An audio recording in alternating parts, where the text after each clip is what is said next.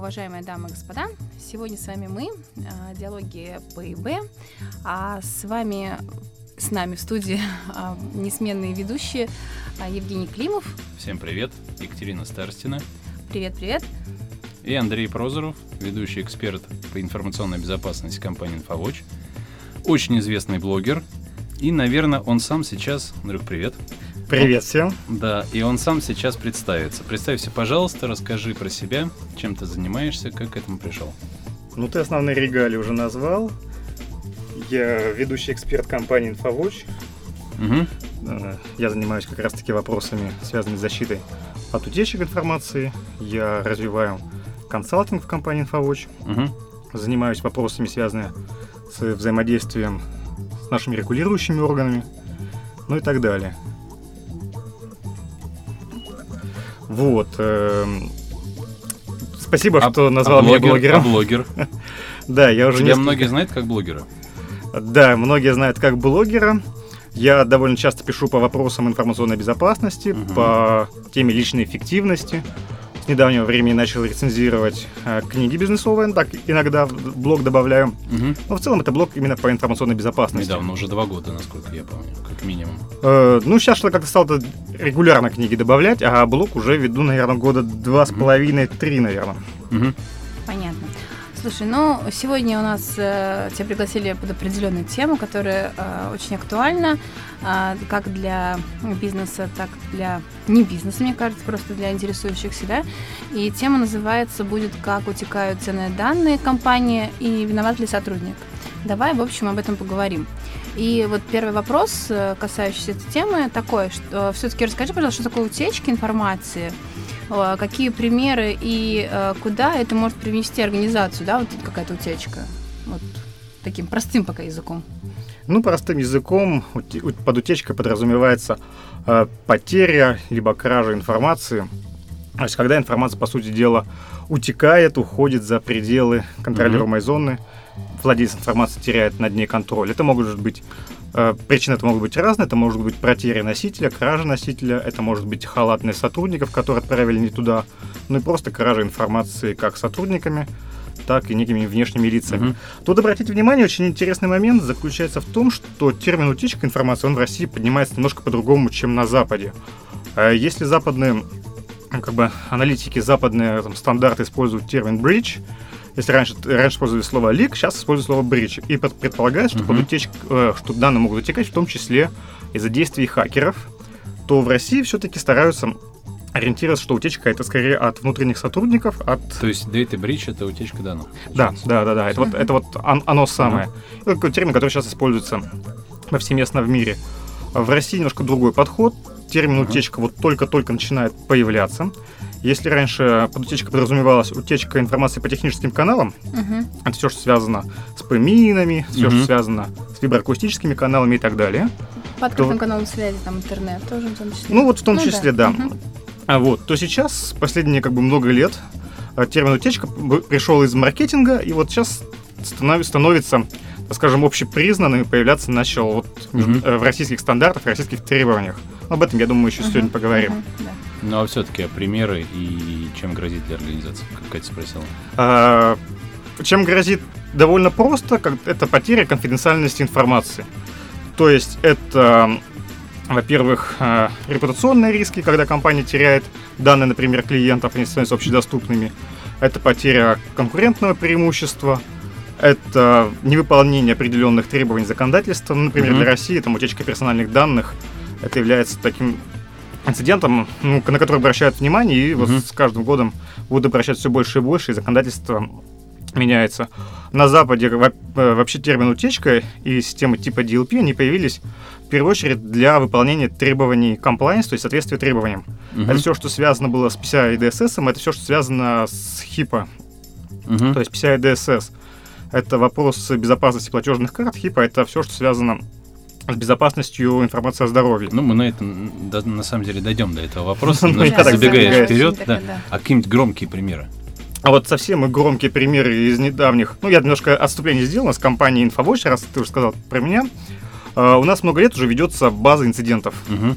И, возможно, даже это крупнейшая база инцидентов, связанных с утечкой информации угу. в России. Вот, мы регулярно предоставляем информацию, там, выжимку по персональным данным для того же Роскомнадзора уже несколько лет. Мгм. э, делаем подборку. Вот, и мы ведем и регулярно пишем в наших блогах, в наших новостях и комментируем. Вот, и если вы там назовете наш сайт, вы можете там много-много примеров утечек информации Мгм. найти. А я вот э, сделал небольшую выборку, скажем, по совсем недавним, по совсем громким инцидентам. Во-первых, для России вот актуальными и широко освещаемыми в СМИ были инциденты, связанные как, э, с выбросом документов, э, с ксерокопий паспортов, На Мгм. физическом носителе, как я понимаю. Именно бумажный носитель, Бумажный, то есть это ксерокопии паспортов, это какие-то заявки на кредиты рядом российских банков. Чуть ли не каждый месяц мы фиксируем такие, вот такого рода события. Это один пример утечек. Эти вещи еще Митник находил, я помню. Да, это- эти вещи будут находить до тех пор, пока бумажное дело производства не канет в лету и не станет электронным. А, Другим важным моментом является и утечка, связанная э, с кражей оборудования. Мгм. Тоже примеры там можно поприводить. А, С самыми громкими утечками, в которых было бы больше всего данных скомпрометировано, это хакерские атаки. Вот, например, из недавних э, новостей это возможно компрометация пользователей eBay. Да, да, да. Там это. Мгм. 48 миллионов пользователей. Э, До этого была громкая а- Таргет. атака Target, да, вот Target, именно она. Там, по-моему, Мгм. 14 миллионов пользователей. Тоже довольно критичные А данные. сейчас ты, может, читал, у Брайана Крэпса появилась статья относительно утечки данных в какой-то китайской закусочной, где принимали карточки. А, кстати, Сам- это не самая видел, да. последняя, самая последняя, буквально один или два дня назад появилась. Ну так, или- но так или иначе, вот новости по утечкам, они, ну, в день мы фиксируем, ну, от трех до пяти примерно. То есть в год, э, по крайней мере, по нашей аналитике, вот мы, наше аналитическое агентство, оно занимается тем, что мониторит СМИ, то есть российские, зарубежные, Мгм. вот, и э, по- нашей аналитике в 2013 году количество э, утечек, зафиксированных в средствах Мгм. массовой информации, там выросло в, там, в 22 раза примерно, Понятно. Э, да, на 22 процента. Есть Семантик, э, которые используют подобную же статистику, они говорят, что повысилось там на 60% А количество Зикурион тоже выпускали недавно отчет. К сожалению, их что-то не могу сказать, Не не, читал? не читал, да. Не читал. Из российских я вот э, читаю, ну, наши, соответственно, которые пишут. Мгм. И мне очень понравилось исследование, которое проводили Headhunter. Мгм. Э, на своем сайте они делали опрос, но тоже можем про него сказать, там интересные цифры появились. Из западных, э, в первую очередь, я рекомендую смотреть отчеты по нему. Headhunter Украины, причем, кажется. Нет, россий- российский, Российский, именно, да? Да, это рас- по российским было. Вот, из западных крайне рекомендую Панимон институт. Мгм. Они вот регулярно какие делают отчеты, рекомендации, связанные с защитой от утечек данных. Мгм. Вендорские отчеты, например, я люблю читать Symantec, э, отчеты э, крупных агентств типа Церта, типа Мгм. Верзана. Мгм. Вот, причем э, разные типы отчетов, их интересно читать по одной простой причине, что методологии сбора данных различны. То есть есть вообще как бы три классических метода, которые вот эти все аналитические агентства используют. Это мониторинг СМИ. Вот так занимаемся вот у нас Infowatch. Э, Это семантик таким образом собирать данные. А Затем эм, это опрос э, э, руководителей сотрудников. Вот так, э, такие отчеты были у Мгм. HeadHunter, у PricewaterhouseCoopers. По-моему, КПМГ я встречал. А, а Панимон институт делает вот отчеты именно такой методол- методологии. Ну, это все субъективно, как я понимаю, они же все, у всех разные ме- методологии Да, и, анализа, и- сбора и у них есть как свои плюсы и минусы, Ну, своя понятно. выборка. И третье это э, информ- информация, получаемая либо с средств защиты информации, а, либо из эм, каких-то расследований инцидентов. Вот таким образом, например, работает там Verizon. А вы посчитали Сноудена? Мы посчитали Сноудена, да. А утечку информации из э, Сечинформа? Э, вот, кстати, не могу сказать. Нет? не знаю, я, Там я- я- колоссальное количество клиентских данных, причем именно российских. Да, да, компаний, да. Там, где наши друзья работают.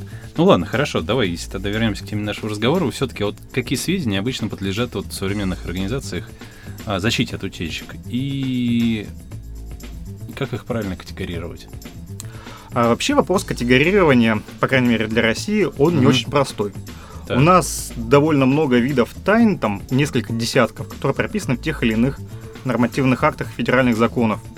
То есть в первую очередь мы, конечно же, ориентируемся на 149 федеральный закон об информации и информационных технологиях защиты информации, который определяет, так скажем, базовые принципы по классификации информации. Мгм. Вот. э, Потом всем известным э, закон о персональных данных и тоже закон, на, на который ориентируется большинство, это Защите коммерческой тайны. о коммерческой тайне, да, именно они. Помимо этого есть различные другие виды тайн, э, профессиональная тайна. Мгм. Сложным термином для России является служебная тайна, которая ну, Мгм. Крайне странно определена. Банковская. банковская тайна, все правильно. 100 БР, если Ну, служебная тайна, честно, насколько я знаю, уже нет. Она используется. Она используется, но ее как таковой, насколько я помню, нет. И А, Дело в том, не что применяется а- она, она очень странно определена, практически в документах ее нет, Мгм. но вот, э, Ее когда-то использовали, насколько я знаю, сейчас вот и, собственно, и уходит уже и терминология служебной тайны. И... я все-таки полагаю, что к ней вернуться, потому как государственных органов довольно много, и вот регулятор, в данном случае я говорю про ВСТЭК Россия, в сторону м, там, служебной тайны, защиты вот информации Мгм. в государственных информационных системах, в принципе, государственных органов, они посматривают. И э, в конце прошлого года, когда я был на конференции в Ульяновске, вот там местный представитель СТЭК России говорил, что вот подготовлены уже проект, там, то ли закон, только вот подведомственного акта, как Мгм. раз-таки определяющий э, требования по безопасности служебной тайны. К сожалению, первоисточник я найти не смог, но я думаю, такая работа ведется со стороны регулятора, что-то мы увидим. Кстати, в МТС, когда я работала, там, собственно, а, служебная тайна категорировалась э, именно только в отношении той информации, которая поступает, там, грубо говоря, запросы между госорганами и МТС. Вот, и вот это мы как бы грифовали под служебную тайну. То есть, ну, при этом все равно... Все... А грифы какой использовали? Служебная тайна. Служебная тайна? Да. Для служебного использования. Вот служебного не- не- использования, не- да. недавно приходили Да. документы нам из СТЭК России, вот они были грифованы таким образом. То есть как бы гриф он есть, он не подпадает вроде как под коммерческую тайну, Так. там по, Ну по определенным да. критериям. И вот он как бы под, подвис в воздухе. Вот, и на самом деле, если э, кому-то интересно посмотреть, какие виды тайн существуют, какие есть правоотношения, связанные с ними, а я в начале года готовил там крупный аналитический отчет по этому поводу. Вот его можно найти в интернете, я давал ссылку в своем блоге. 80 на 20, который. Да, «Жизнь 80 на 20», да, это мой блог, он самый. Вот, там можете найти, посмотреть, и это вот все, что связано с категорированием.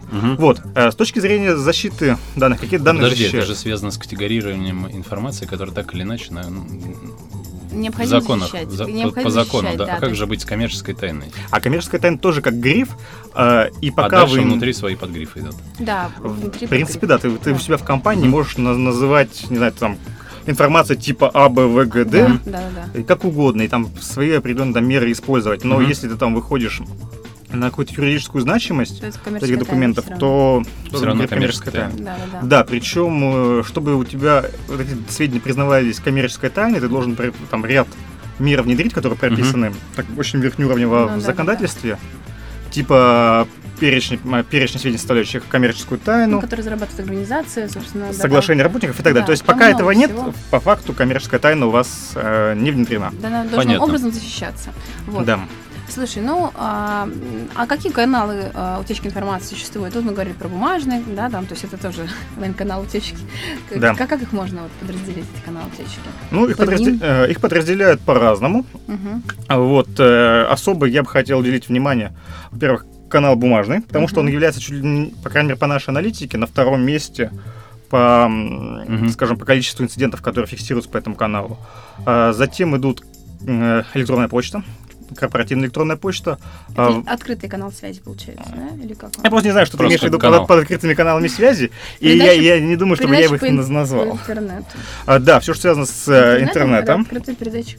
А, Вот. Э, Не уверен, что они просто будут открытыми, потому что там Ну, может использоваться какое-то понятно, шифрование, да. поэтому мы, может быть, запутаем слушателей, Ну да, если да, будем согласна, использовать такой термин. Вот. э, Каналы, связанные с э, выводом на съемные носители. Мгм. Это просто носители информации, например, э, ноу- ноутбуки, рабочие станции и так далее. Мгм. Съемные носители, это, конечно же, флешки, это где-то бэкап-ленты. Вот их- Материальные их- носители, грубо говоря. Ну, в принципе, можно, можно сказать, да, материальный носитель, на который как бы информация может быть записана. И, соответственно, если этот носитель потерян, украден, и на нем информация была не защищена, или защищена, но плохо защищена, то мы можем рассматривать, что вот Мгм. такая утечка а, произошла. Вывод на печать наверняка. Конечно, вывод не печать, но это как бумажным носителем. Это к бумажному Как- как-. Ну, в целом, да, потому что как бы мы печатаем, и дальше эта бумага Электромагнитное быть. излучение, не? М? Электромагнитное. А, Вот как раз-таки к вопросу о терминологии. Э, Сейчас, как бы вот, в мире и там, в России стараются под термином утечка не рассматривать утечку по техническим каналам. Это рассматривают как отдельную часть. Угу. То есть мы так не рассматриваем. Ну, ну это же классика, как, когда защищают информационную систему персональных данных, и вот особенно рассматривая старые методологии, модели угроз, Мгм. э, угрозы, связанные с ПМИНом, угрозы, связанные там, с, виброаку- с виброакустическими каналами, с визуальными каналами и так далее, их признают неактуальными и говорят, что вот мы ничего не делаем и защищаться не будем, они у нас неактуальны, такие угрозы. Ну, не знаю, мне кажется, очень актуально, когда там, там не знаю, сфотографировал удаленно Это, что-нибудь. это зависит от критичности информации. То Ну есть да, э, это же это классический, Кать, классический а, что, подход а- к а защите. что сфотографировал и чем самое Ну, главное? Есть объективы очень, э, как Мгм. это называется, да- э, с дальностью большой. Я не помню, как вылетело слово. Телевики? Телевики, да. И, собственно, ты можешь подсмотреть себя в окно сейчас э, без любого бизнес-центра, выйти там из другого окна, а, просто следить за каким-то конкретным человеком. Если компьютер повернут, например, к ближе, ну, то есть... Как ну да? а Ну, то есть это аналог канала вот визуального Да. Да, это вот он самый, да. да. Просто удаленно, это удаленно. Можно, можно из-за плеча смотреть. Да. Да. То есть э, такой канал надо иметь в виду, но вот Мгм. в существующей терминологии, в существующих каналах именно утечки информации, Мгм. А, ну, его стараются не рассматривать, потому что это такой довольно э, редкий канал. Мгм. Ну, окей, вот. с каналами разобрались. Опять-таки, а- есть, да. есть статистика, вот у нашей инфовачевой, какие каналы чаще всего используются. Есть интересная статистика, вот я упоминал Headhunter. Они просили сотрудников, как бы работников компаний, Так. э, на предмет того, вообще забирают ли они информацию, воруют ли они ее, вообще считают своей это собственностью или собственностью компании и так далее. Ну, в том числе они рассматривали э, различные каналы, которые используют. И там был ответ, что там примерно 78%, там плюс-минус, не помню сейчас цифры точно, используют э, для как бы, забирания документов с собой это съемные носители. На втором месте это электронная почта. Ну, там, например, самому себе переслать документ. Мгм. Это примерно там 28-30%. Мгм. Где-то такие Мгм. были цифры. Вот, как бы это самый распространенный канал, но опять-таки зависит от методологии оценки. И с точки зрения комплексной информационной безопасности стоит рассматривать их все, в том числе вот те же самые визуальные каналы, их оценивать. Если у вас какая-то критичная информация, там это информация первых лиц, или это Да. информация там, в ближайшем выходе на IPO или покупке или крупной покупке компании, то Защитный экран можно купить, например, который там антибликовый. там, антибликовые экраны, жалюзи на окнах, развернуть э, Не компьютерные и так далее. Не очень комфортно работать с этим Да, экраном. Некомфортно. Тебе, тебе выдали? Нет еще. Нет еще? Ладно, с каналами разобрались. А, давай теперь поговорим по поводу, какие же меры существуют по защите. А, я так понимаю, технические, организационные можно выделить. Расскажи. Э, Вообще, когда мы планируем защиту, комплексный подход к защите от утечек информации, Мгм. надо рассматривать как бы две идеи. Когда у нас утечки идут намеренные там, и ненамеренные, то есть когда сотрудники нарушают какие-то требования и просто халатно относятся там, к обработке информации, к защите информации. Человеческий фактор. Человеческий фактор. Ну, когда отправляют в незашифрованном виде информацию, Мгм. которая должна быть зашифрована. Мгм. Ну, например, те же самые там информация о платежных картах, Персональные данные. персональные данные, Мгм. ну и так далее. Э, используют свои личные флешки, теряют флешки, обрабатывают информацию на ноутбуках, теряют ноутбуки, ну и так далее. И понимать вопросы, скажем, злонамеренных инсайдеров, Мгм. когда у сотрудников есть желание, есть мотив а, украсть ту или иную информацию. То есть подходы к защите будут разные. Если в первом случае, а, когда мы говорим о ненамеренных утечках, это в первую очередь повышение осведомленности сотрудников, обучение, и какое-то определение регламентов, работа с информацией, защиты информации, и во вторую же очередь какие-то технические меры, там, связанные с контролем, выполнением с какой-то, может быть, бл- блокировкой тех или иных э, каналов передачи данных, то во втором случае, когда мы имеем дело со злонамеренными инсайдерами, тут в первую очередь это идут тех- технологии, Так, технологические средства, например, просто заблокировать э, какие-то каналы передач, например, флешки. запретить флешки, да, запретить печ- э, печать, поставить какие-то каналы на мониторинг теми же системами DLP. То есть, например, Запретить вход в систему. Вот контроль система, доступа. Ну, то есть мер Мгм. будет очень много. Разграничения. Э, Правильное Мгм. разграничение прав доступа, Мгм. оно, конечно же, является как бы, од- одной из первых мер, которые надо Ну, принять для защиты информации, да. Вот, и то есть как бы меры имеет смысл разделить на организационные и меры технические. Э, Ну, это как бы классика информационной безопасности. А вот, причем э, стоит также понимать, что мы собираемся в дальнейшем делать с сотрудниками, э, которые там допустили ту или иную утечку информации, намеренно либо не намеренно. Мгм. И э, От этого ли, это необходимо для того, чтобы понимать, какие юридические последствия могут быть для компании. И если мы, например, защищаем коммерческую тайну и хотим там mm-hmm. дело там довести до суда, либо уволить сотрудника за разглашение коммерческой тайны, если он Ну, надо этим занимался. Зафиксировать эту утечку, во-первых, там. Э, Нам надо в первую очередь внедрить режим коммерческой Ну да. тайны. Если его нет, то не будет. Слушай, ну, э, я поняла. А все-таки кому какие меры подходят? Вот для крупного бизнеса, для малого бизнеса? Они же наверняка отличаются друг от друга. Что выбирать Да, что нужно? по опыту? По опыту, как минимум, должен быть перечень информации ограниченного доступа в компании. Его сделать, в принципе, несложно. Чем детализированнее и понятнее будет, тем лучше.